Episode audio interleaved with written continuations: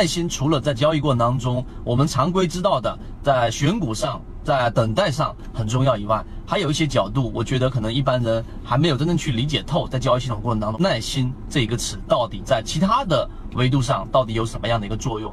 首先，耐心对于交易过程当中有一句话，我们一直在说的就是善猎者善等待。真正的猎手，他想去打猎的过程当中，他一定不是马上出去拔枪，啪就可以把猎物给打住的。那实际上他要做的事情是要通过猎物的轨迹，以及现在所处的这种季节，到底适不适合去打这一个类型的猎物，并且在哪一个区域，它的活动范围是最常出现的。在这个范围过程当中，你还需要有一段时间的潜伏，才能去知道你的猎物什么时候出现在对的时间、对的节点，你扣动扳机，才有可能把猎物给捕获。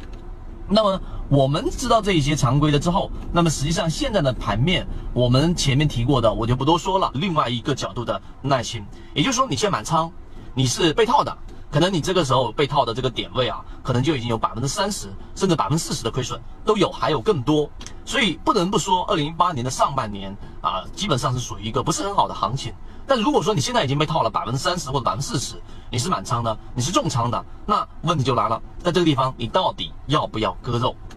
你有你的选择，但在这个位置上，我们认为在初期跌破趋势线的时候止损是对的，在跌破趋势线之后负乖离超过百分之八之后的第一次反弹离场也是对的。但是当你的亏损达到了百分之二十甚至百分之三十，而你自身没有主动性解套的这种能力的时候，不动不一定是错的。所以这是第一个观点。当你的亏损已经足够大的情况之下，已经很大了，这个时候你再去割肉，往往就会出现我们所说的散户割在地板上。这是第一点。第二点，为什么会出现这种情况呢？是因为市场要把散户的筹码给逼出来。一般情况之下会用两种手段。第一种就是我们说的恐慌的方式，就是我们说的多杀多的方式，用快速的下跌把你给吓出来，用快速的下跌的小反弹把你给震出来。这是第一种常规的方式。第二种常规的方式就是用磨。啊，如果你亏了百分之二十，突然之间一根大阴线跌停板下来，然后呢，又从百分之二十扩大到百分之三十，再模拟一个星期、两个星期，连续性的涨两个点，尾盘又杀下来，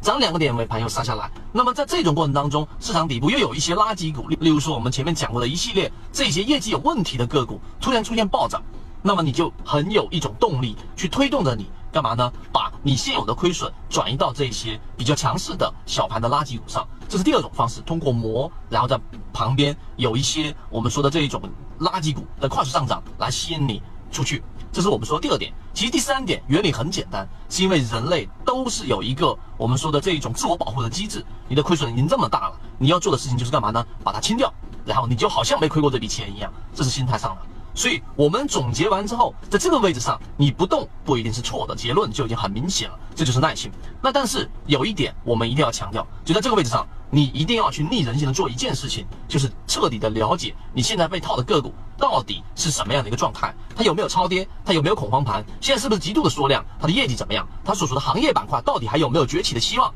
当资金再次进场，它所属的这个板块到底会不会轮动到，这些都是有资金、有数据作为支持的。所以现在我这一个视频啊，三分钟，如果你听到了，你现在并且是属于亏损比较严重的，然后呢，我会啊通过我们的分析，把最后的这一个答案告诉给你。想要系统学习获取完整版视频，可以添加 zxcz 八八二。到底你手里面的股票适不适合继续的拿着，还是采取什么样的策略？这个耐心到底要在什么基础上？然后我们再去做这一种操作，让我们的亏损减到最少，甚至于我们说小盈利或者是平仓出来。